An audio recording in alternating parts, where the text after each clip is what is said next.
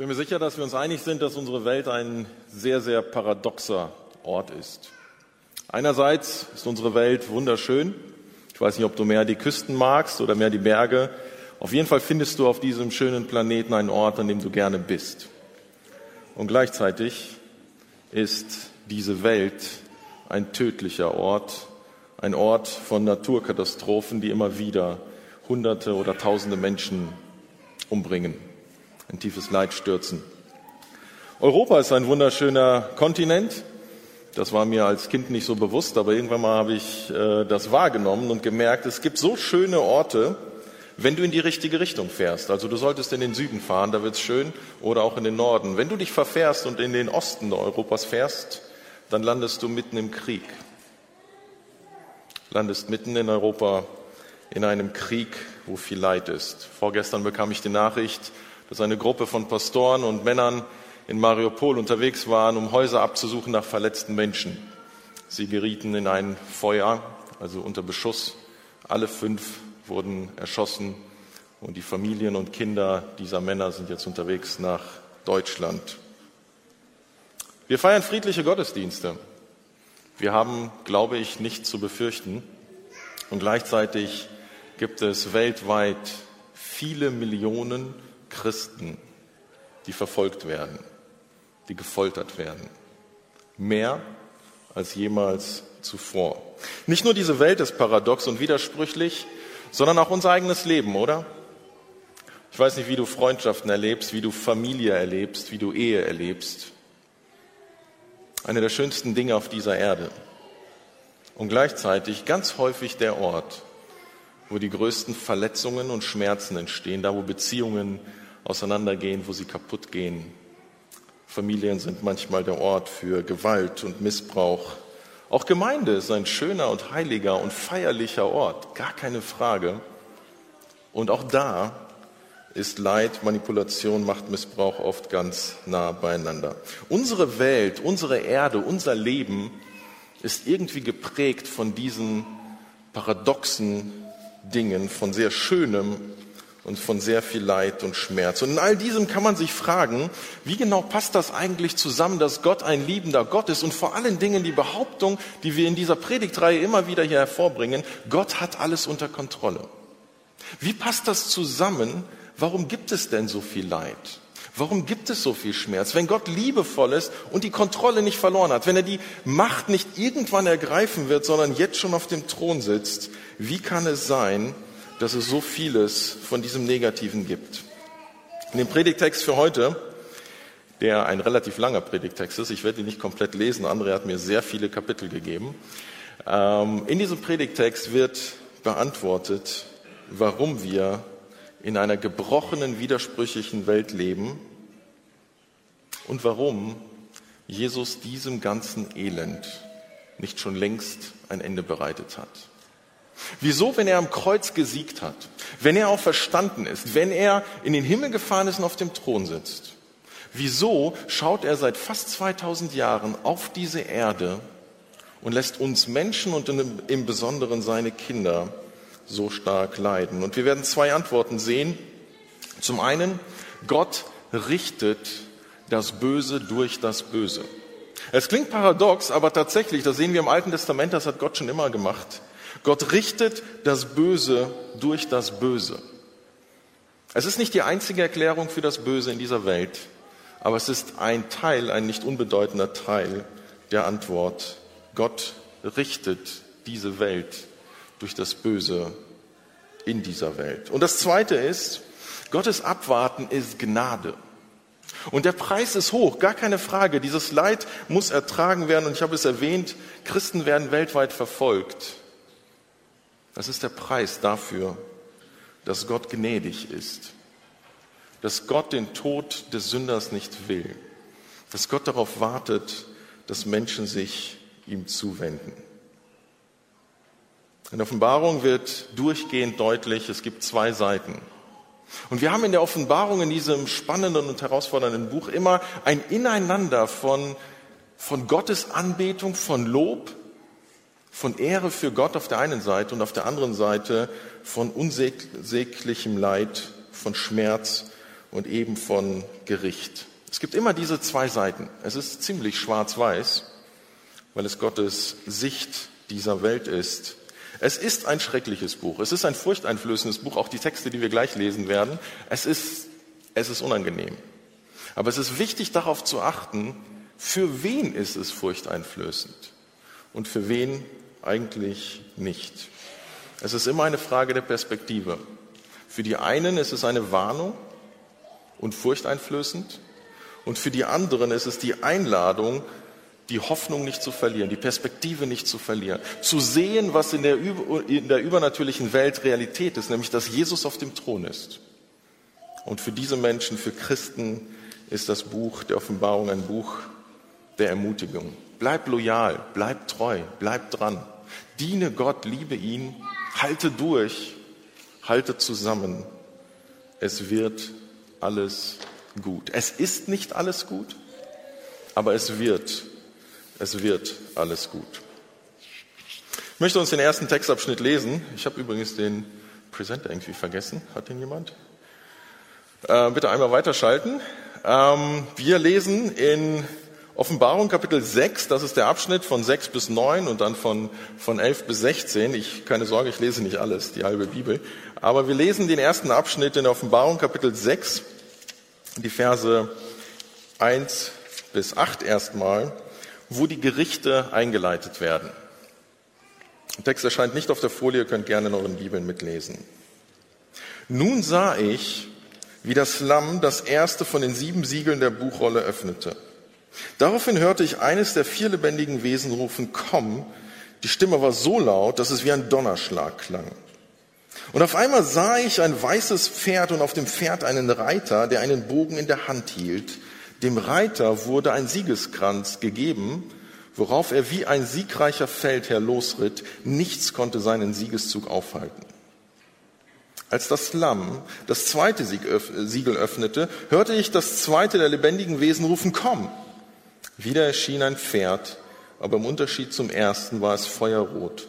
Seinem Reiter wurde ein großes Schwert gegeben und er erhielt die Macht, den Frieden von der Erde wegzunehmen, sodass die Menschen sich gegenseitig hinschlachteten. Als das Lamm das dritte Siegel öffnete, hörte ich das dritte der lebendigen Wesen rufen, komm, diesmal sah ich ein schwarzes Pferd, dessen Reiter eine Waage in der Hand hielt.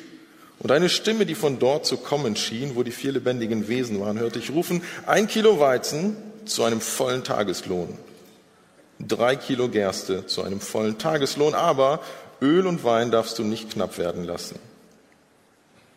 Als das Lamm das vierte Siegel öffnete, hörte ich, dass das vierte der lebendigen Wesen rief, komm. Und wieder sah ich ein Pferd, dieses Mal war es fahlgelb. Der Reiter, der darauf saß, hieß der Tod. Und in seinem Gefolge war das Totenreich. Ihnen wurde die Macht gegeben, ein Viertel der Menschheit durch Krieg, Hungersnot, Seuchen und wilde Tiere umkommen zu lassen. Ein nicht sehr schöner Text. Vier Reiter, vier Gerichte, Vernichtung, Tod, Schmerz, Hungersnot, all die Dinge, die ich hier aufgelistet habe. Wichtig sind, um diesen Text richtig einzuordnen, die zwei Kapitel, über die André letzte Woche gepredigt hat. Letzte Woche waren wir im Thronsaal Gottes. Wir haben einen Blick bekommen zusammen mit Johannes in das, was im Himmel Realität ist, nämlich Gott sitzt auf dem Thron Gott sitzt auf dem Thron. Er ist umgeben von 24 Ältesten. Er ist umgeben von Wesen, die wir so nicht kennen. Und was tun sie? Sie tun das, was jedes Geschöpf tun sollte. Sie beten Gott an. Sie sind dafür da, um Gott anzubeten. Sie bringen zum Ausdruck, was er ihnen bedeutet, was er in dieser Welt bedeutet. Sie bringen das zum Ausdruck. Sie beten an. Den Schöpfer des Himmels und der Erde. Danke. Sie sind dafür da, um Gott Tag und Nacht anzubeten, weil sie das sehen, was wir nicht sehen oder was wir übersehen. Sie beten Gott an. Und da ist nicht nur Gott auf dem Thron, sondern da ist ein Lamm. Und das ist sehr symbolisch natürlich. Das Lamm steht eigentlich, das, es ist ein Bild für Jesus. Es ist ein Lamm, das geschlachtet ist, aber lebt. Paradox, oder? Ein Lamm, das geschlachtet ist, eigentlich tot, Aber es, in dem Fall ist es ein Lamm, das lebt. Es ist geschlachtet, aber es lebt, denn Jesus wurde geschlachtet, wurde getötet und ist auferstanden. Und dieses Lamm hat plötzlich sieben Hörner. Hörner, ein Symbol für Macht. Der auferstandene Jesus hat Macht. Und ganz wichtig, dieses Lamm wird angebetet. Das ist das, was Johannes sieht. Er sieht, Jesus regiert. Und dann kommt dieser Moment, wo eine Buchrolle ist und Johannes fängt an zu weinen, weil sich im ganzen Universum niemand findet, der würdig ist, der fähig ist, der befähigt ist, um diese Buchrolle, das nächste Kapitel in der Menschheitsgeschichte aufzuschlagen, bis dieses Lamm dieses Buch mit den Siegeln bekommt und der Himmel jauchzt, der Himmel jubelt es hat sich einer gefunden, Jesus, der Auferstandene, Jesus, der regiert, der die Geschicke dieser Welt in seiner Hand hält. Und ganz wichtig, das, was hier beschrieben wird, ist aus meiner Sicht nicht irgendwann zukünftig, sondern das ist die Realität, in der wir leben. Jesus hat die Geschicke dieser Welt in der Hand. Und er öffnet dieses Buch. Er öffnet dieses Buch und dann passiert das, was wir hier lesen. Eroberer ziehen in den Krieg, bringen Leid, bringen Not, bringen Hungersnöte und bringen den Tod. Es ist nicht entscheidend die Anzahl der Menschen, die hier zu Tode kommen. Entscheidend ist, dass nicht alle Menschen getötet werden. Es werden viele Menschen getötet. Hier heißt es ein Viertel, eine symbolische Zahl. Viele Menschen erleiden viel Leid, aber es ist nicht die ultimative Vernichtung. Diese Gerichte Sie gehen vom Thron Gottes aus. Es ist ganz wichtig, dass wir das verstehen. Wir haben in dieser Welt nicht einen Kampf des Guten gegen das Böse und manchmal siegt das Böse und manchmal das Gute. Und hoffentlich, hoffentlich gewinnt am Ende Gott. Das ist nicht die Realität in dieser Welt. Die Gerichte und tatsächlich sogar das Böse in, dieser Welt wird im Grunde genommen gesteuert, wird zugelassen und teilweise sogar ausgelöst von dem Lamm.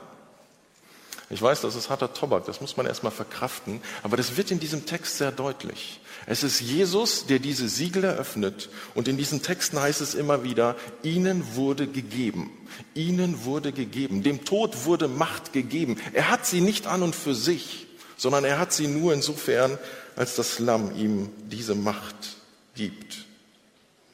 Es ist nicht das Böse siegt gegen das Gute, sondern diese Gerichte sind, das Gute siegt über das Böse. Die Gerichte sind dafür da, um das Böse zu bestrafen, den Teufel, die Dämonen und die Menschen, die Gott ablehnt. Ich habe es erwähnt, diese Texte, diese ersten vier Gerichte beschreiben aus meiner Sicht das, was aktuell in dieser Welt passiert seit 2000 Jahren. Kriege, Nöte, der Tod in verschiedenen Formen. Und interessant ist auch in diesem Text, dass beschrieben wird, der Friede wird von der Welt weggenommen und die Menschen zerfleischen sich gegenseitig. Wir Menschen gehen aufeinander los, wenn wir nicht davon abgehalten werden. Wir Deutschen sind die, ich glaube, weltweit die Besten darin, Gesetze zu machen. Ich meine, wir haben die meisten Gesetze auf der ganzen Welt. Warum wohl? Weil wir so gute Menschen sind? Weil wir wissen, dass wir nicht gute Menschen sind weil wir eine tragische, schreckliche Geschichte haben als Land, als Nation. Und aus einigen anderen Gründen brauchen wir diese Gesetze, sonst würden wir aufeinander noch mehr losgehen, als wir es sowieso tun. Es sind diese vier Gerichte und plötzlich gibt es eine Unterbrechung. Das fünfte Siegel. Ich habe alles kaputt gemacht. Ups, jetzt. Ich lerne. Es gibt das fünfte Siegel und plötzlich in diesem fünften Siegel, mit diesem fünften Siegel haben wir eine Unterbrechung. Es heißt, nun öffnete das Lamm das fünfte Siegel, da sah ich am Fuß des Altars die Seelen derer, die umgebracht worden waren, weil sie an Gottes Wort festgehalten und sich zur Botschaft von Jesus bekannt hatten. Mit lauter Stimme riefen sie, du heiliger und gerechter Herrscher, wie lange dauert es noch, bis du über die Bewohner der Erde Gericht hältst und sie, und sie dafür zur Rechenschaft ziehst, dass unser Blut an ihren Händen klebt? Daraufhin erhielt jeder von ihnen ein weißes Gewand und es wurde ihnen gesagt, sie sollten noch eine kurze Zeit Geduld haben. Ihre Zahl sei noch nicht vollständig, denn auch unter ihren Geschwistern, die wie sie Gott dienten, gäbe es noch solche, denen es bestimmt sei, dasselbe Schicksal zu erleiden und für ihren Glauben zu sterben. Johannes sieht plötzlich Märtyrer, Menschen, die an Jesus festhalten und dafür leiden. Es gab schon damals Märtyrer. Johannes selbst war einer. Er litt für seinen Glauben. Aber Verfolgung und Leid für Kinder Gottes gab es nicht nur damals, sondern gibt es heute mehr als jemals zuvor. Die Realität, in der wir leben, ich und, ich und ihr, ist sehr oberflächlich betrachtet. Wir leben in Frieden, uns geht es gut. Ich weiß nicht, wenn du darüber nachdenkst, soll Jesus bald wiederkommen? Ja, kann er machen.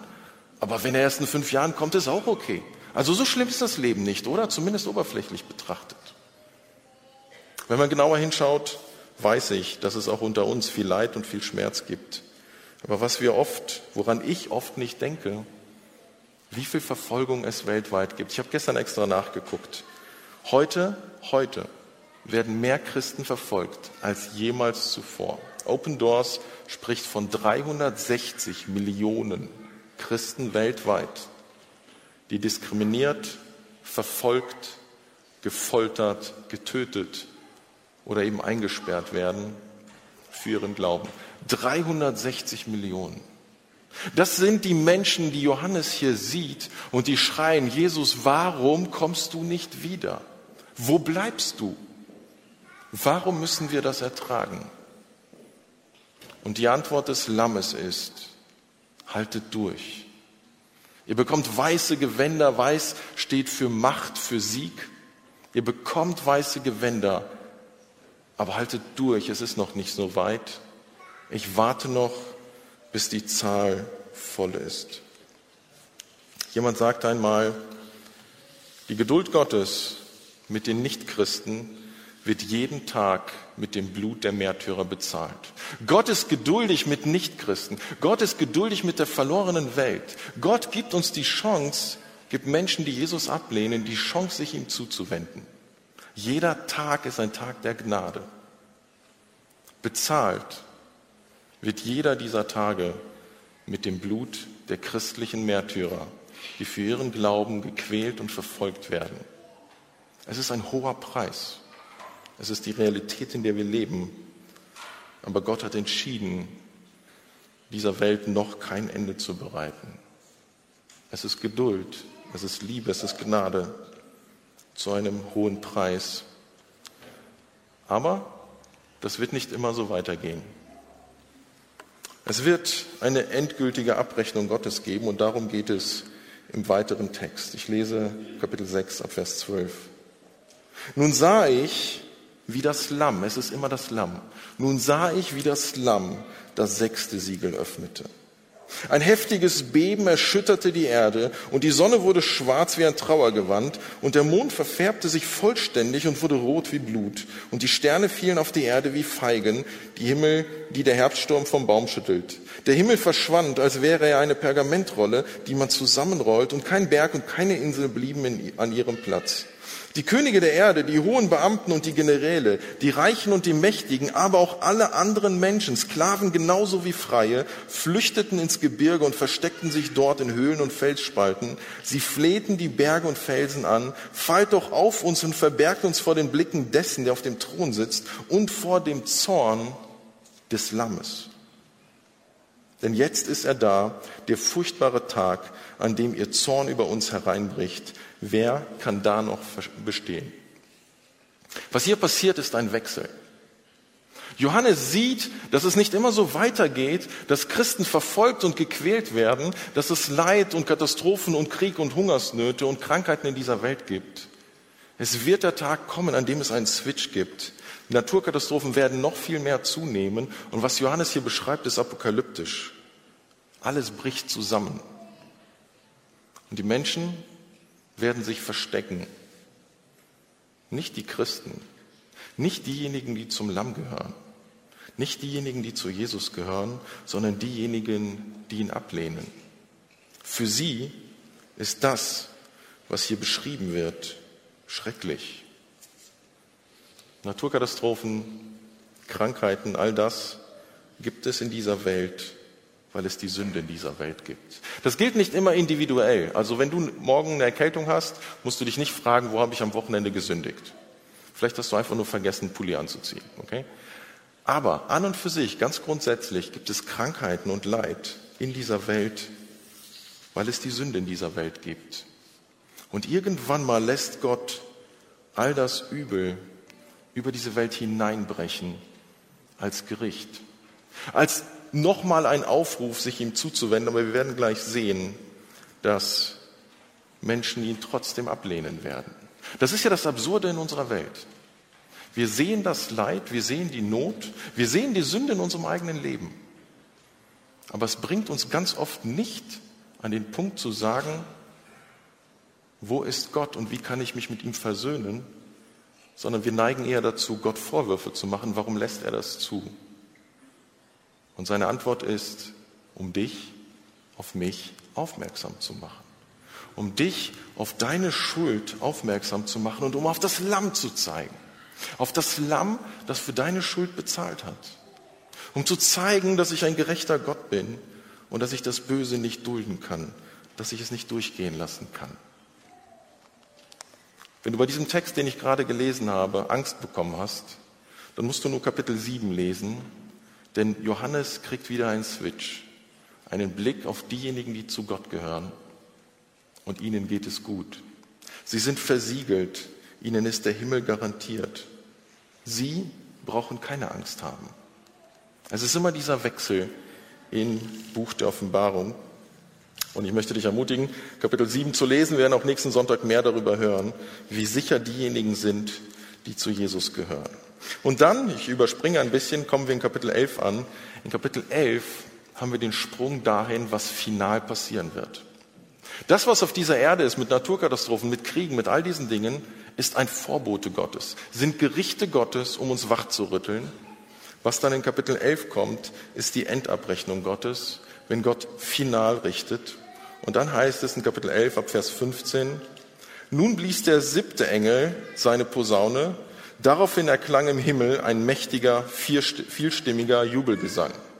Ich muss einmal weiterklicken. Yes.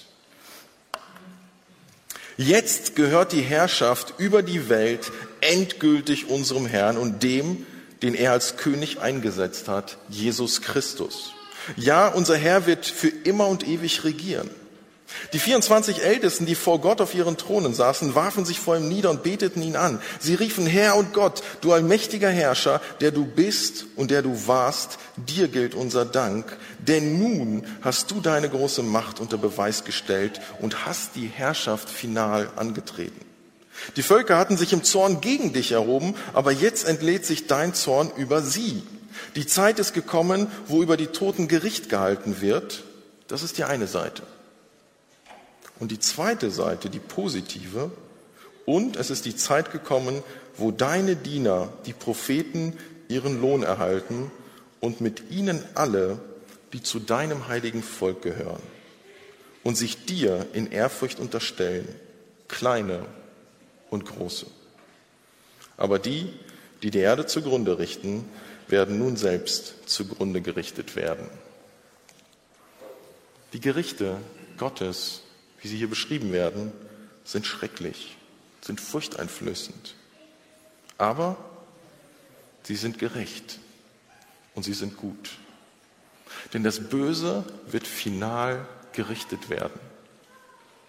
Wenn Gott heilig und gerecht ist, dann kann er das Böse nicht durchgehen lassen. Und wenn du in deinem Leben schon genug Leid erlebt hast, wenn Menschen dich verletzt, missbraucht oder irgendetwas mit dir gemacht haben, dann weißt du, warum es wichtig ist, dass es einen Gott gibt, der Gerechtigkeit schaffen wird, der nicht ein Auge zudrücken wird, sondern der finale Gerechtigkeit herstellen wird. In Kapitel 16 heißt es in den Versen 5 und 6, Gerecht bist du, heiliger Gott, der du bist und der du warst, und gerecht sind die Strafen, die du verhängt hast. Jeder von uns möchte, dass Gerechtigkeit hergestellt wird. Es ist unerträglich, Unrecht zu ertragen und den Eindruck zu haben, da kümmert sich niemand drum. Wenn Gott es durchgehen lassen würde, hätten wir ein Problem. Gott kann und will und wird fünf nicht gerade sein lassen, die Rebellion gegen Gott unbestraft lassen, die Verbrechen in der Menschheitsgeschichte und in unserem Alltag ungesühnt lassen. Bei all diesen Texten sind ein paar Dinge wichtig, die ich an dieser Stelle hervorheben möchte. Alle Gerichte gehen von Jesus aus. Alle Gerichte gehen von Jesus aus. Es ist dieses Lamm. Es ist dieses Lamm und Johannes wird nicht müde, immer wieder zu sagen, es ist das Lamm. Derjenige, der die Erlösung möglich gemacht hat, der diese Gerichte steuert, der die Macht verteilt, der sie delegiert, der aber eben der Herr und König ist, auch über den Tod und über die Kriegsherren dieser Welt. Sie dürfen nur das tun, was er zulässt. Er benutzt das Böse, um das Böse zu bestrafen und wird final den Bösen, den er benutzt hat, auch noch bestrafen für das Böse, das er getan hat.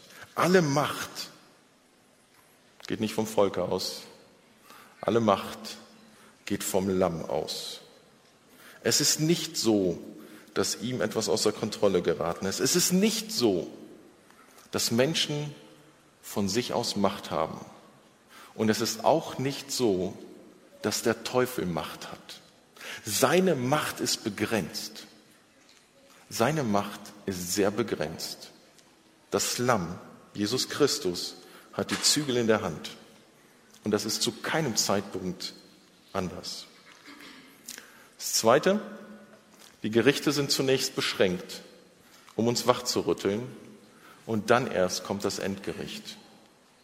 Ich finde den Gedanken auch, ehrlich gesagt, schwer zu ertragen, dass es so viel Leid auf dieser Welt gibt, dass Gott das zulässt, dass Gott dieses Gericht kommen lässt, denn es trifft ja nicht nur die Ungerechten, es trifft ja nicht nur die Bösen, sondern es trifft auch die Guten. Ich meine, gut, perfekt ist keiner von uns. Aber die Gerichte Gottes, Kriege, Hungersnöte, Naturkatastrophen, treffen nicht nur die Schlimmsten, sondern treffen alle Menschen. Aber ja, die Gerichte sind da und gleichzeitig wird in der Offenbarung immer wieder deutlich gemacht, Gott begrenzt das. Nur ein Viertel der Flüsse darf vernichtet werden. Nur ein Viertel der Tiere darf getötet werden. Nur ein Viertel der Menschen darf getötet werden. Es ist immer noch sehr viel. Aber die Gerichte sind begrenzt. Nur nicht für immer begrenzt. Gott begrenzt sie, um uns einzuladen zur Umkehr, bevor seine endgültige Abrechnung kommt. Drittens, Gott kommt zu seinen Zielen. Gott kommt in diesem Universum zu seinen Zielen und das ist garantiert. Es besteht keine Gefahr, dass Gott etwas entgleitet. Es besteht keine Gefahr, dass Gott seine Ziele nicht erreicht. Gott kommt zu seinen Zielen und zwar genauso, wie er es angekündigt hat, in der Offenbarung und auch sonst in der Bibel. Ein Text in Offenbarung 10, das sei auch in unserem Abschnitt, den möchte ich uns lesen. Ich schwöre bei dem, der in aller Ewigkeit lebt und der alles erschaffen hat, den Himmel und alles, was im Himmel ist, die Erde und alles, was auf der Erde ist, das Meer und alles, was im Meer ist. Ich schwöre, dass es keinen Aufschub mehr geben wird, denn wenn der siebte Engel auftreten und seine Posaune blasen wird, wird Gottes Plan dieses große Geheimnis zur Vollendung kommen. Alles, was Gott seinen Dienern, den Propheten angekündigt hat, wird dann erfüllt sein. Es gibt die Garantie für die Zukunft dieser Welt. Es passiert das, was Gott geplant und angekündigt hat. Wenn du wissen willst, was die Zukunft bringt, kannst du ruhig auch die Zeitung lesen. Du solltest nicht zum Wahrsager gehen. Vor allen Dingen solltest du die Bibel lesen. Das, was wirklich wichtig ist, steht da drin. Und Gott wird es garantiert tun. All das, was er angekündigt hat, wird er tun. Und deshalb heißt es in Kapitel 11, Vers 15, jetzt gehört die Herrschaft über die Welt endgültig unserem Herrn und dem, den er zum König eingesetzt hat, Christus.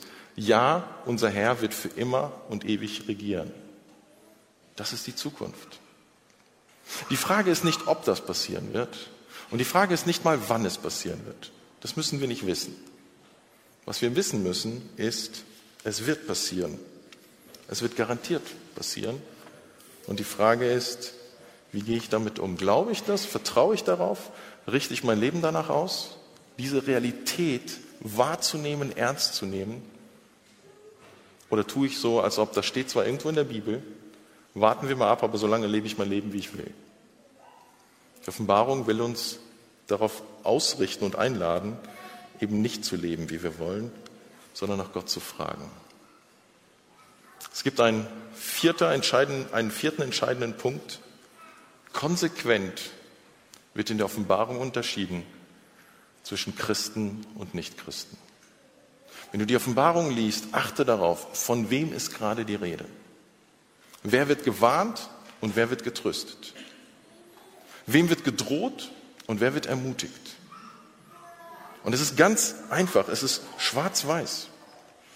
Diejenigen, die zum Lamm gehören, werden beschrieben als Menschen aus allen Stämmen und Völkern. Sie sind gereinigt durch das Lamm. Sie beten Gott an. Sie bekennen sich zu Jesus. Sie halten an seinem Wort fest.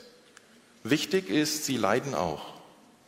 Sie leiden auch, wir sprachen von den Märtyrern. Sie sehnen sich, dass dieses Leid ein Ende hat. Was aber entscheidend ist, ihre Gebete werden erhört. Und ihnen ist garantiert, dass sie ankommen werden. Das heißt in Kapitel 14,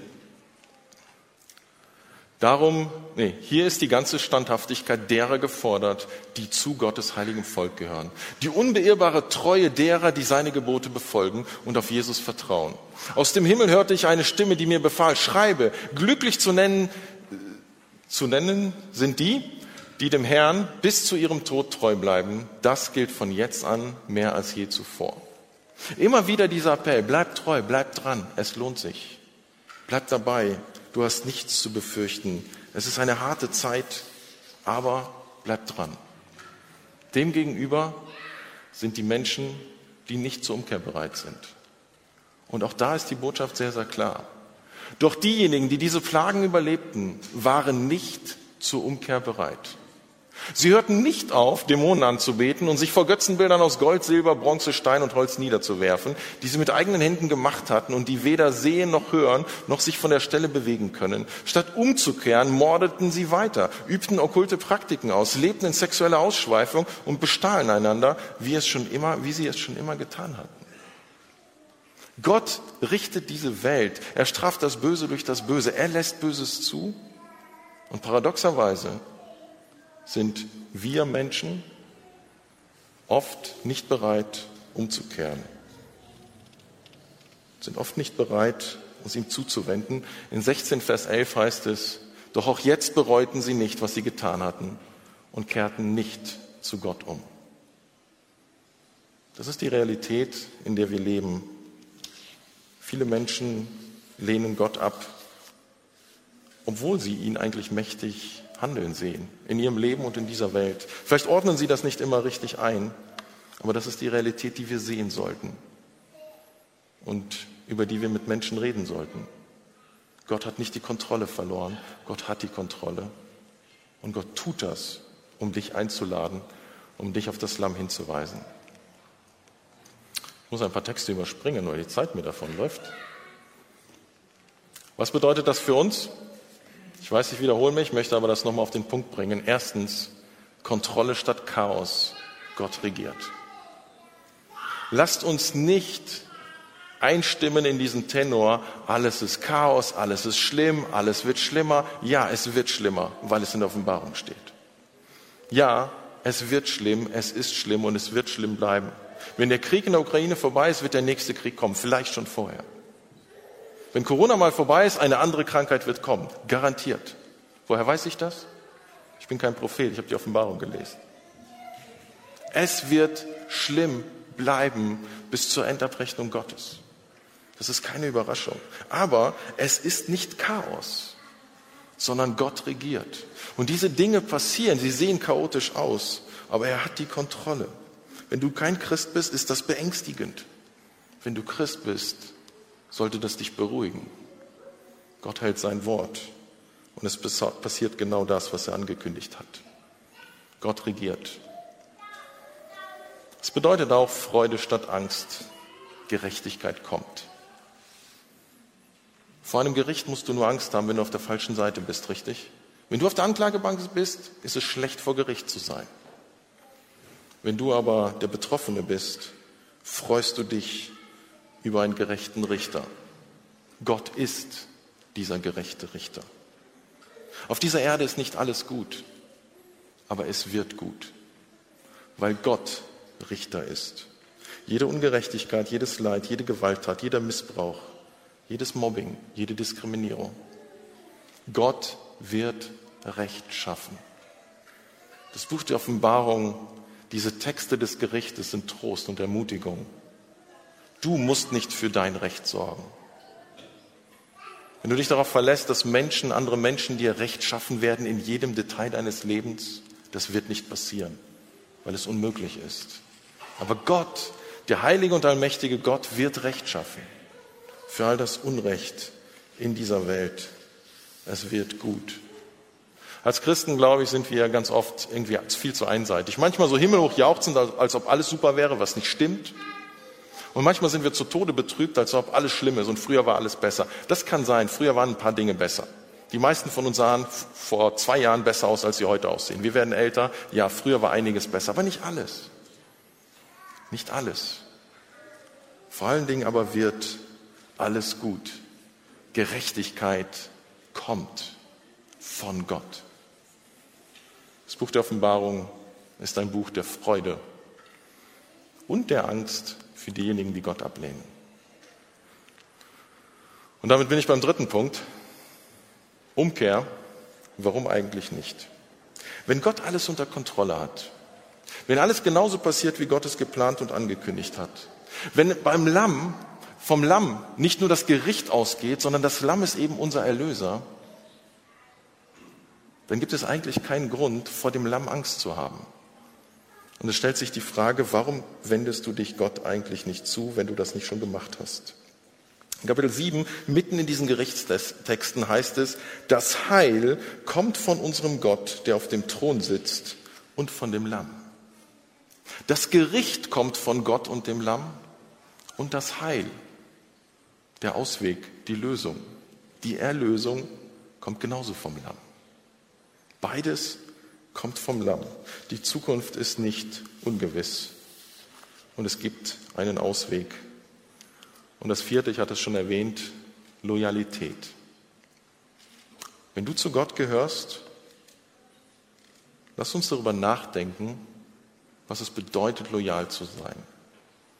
Lass uns einander ermutigen und helfen, loyal zu sein. Nicht aus Angst, nicht verkrampft, sondern aus Liebe und aus Hingabe. Weil wir das Lamm auf dem Thron sehen. Weil wir das sehen und glauben und vertrauen, was viele Menschen übersehen, nämlich, dass Jesus jetzt schon regiert, dass er unser Erlöser wiederkommt, um das Böse zu richten und die Guten zu sich zu nehmen. Und die Guten im Sinne von die Erlösten. Wir müssen nicht gut sein, wir müssen nur zur richtigen Seite gehören. Loyalität bedeutet, seine Ziele richtig zu setzen. Wir hatten diesen einen Text, wo von Götzen die Rede war, wo von einem ausschweifenden Leben die Rede war. Das ist das Gegenteil von Loyalität. Lass uns für das leben, was wertvoll ist für Gott, was Ewigkeitswert hat. Entscheidend ist, dass wir auf der richtigen Seite sind. Letzte Woche hat Bayern München Fußball gespielt und wenn sie Fußball spielen, gewinnen sie meistens. Union Berlin hat 0 zu 4 verloren gegen Bayern. Das bedeutet, Bayern hat 4 zu 0 gewonnen. Ist das ein gutes oder ein schlechtes Ergebnis? Wer ist für gut? Wer ist für schlecht? Ja. Äh, das gleiche Ergebnis. Es war ein Fußballspiel, es ist 4-0 bzw. 0-4 ausgegangen. Gut oder schlecht? Naja, es hängt davon ab, auf welcher Seite du bist. Wenn du Bayern-Fan bist, ist das, kenne ich, normal, habe ich erwartet. 2-0, 4-0, 7-0, 7-1, können wir. 4-0 ist ein schönes Ergebnis. 0-4 ist ein ganz mieses Ergebnis. Also wenn du Union Berlin-Fan bist, hast du es vielleicht auch erwartet, aber du bist einfach auf der falschen Seite. Es ist das gleiche Spiel, es ist das gleiche Ergebnis, aber du bist auf der falschen Seite. Schlecht. Genauso ist es bei Gott. Genauso ist es in der Offenbarung. Entscheidend ist nicht, was passieren wird, sondern auf welcher Seite du stehst. Ich möchte dich einladen, die Seite zu wechseln. Und ich möchte dich einladen, wenn du auf der richtigen Seite bist, nicht äh, griesgrämig durchs Leben zu gehen, nicht verängstigt in diese Welt zu schauen, oh, was passiert hier? Es passiert genau das, was Gott bestimmt hat, was Gott zulässt. Er hat die Kontrolle und er wird die Kontrolle auch in der Zukunft behalten. In diesem Sinne wünsche ich uns, dass wir an Gott festhalten, dass wir ihm treu sind, dass wir loyal sind. Dann haben wir nichts zu fürchten.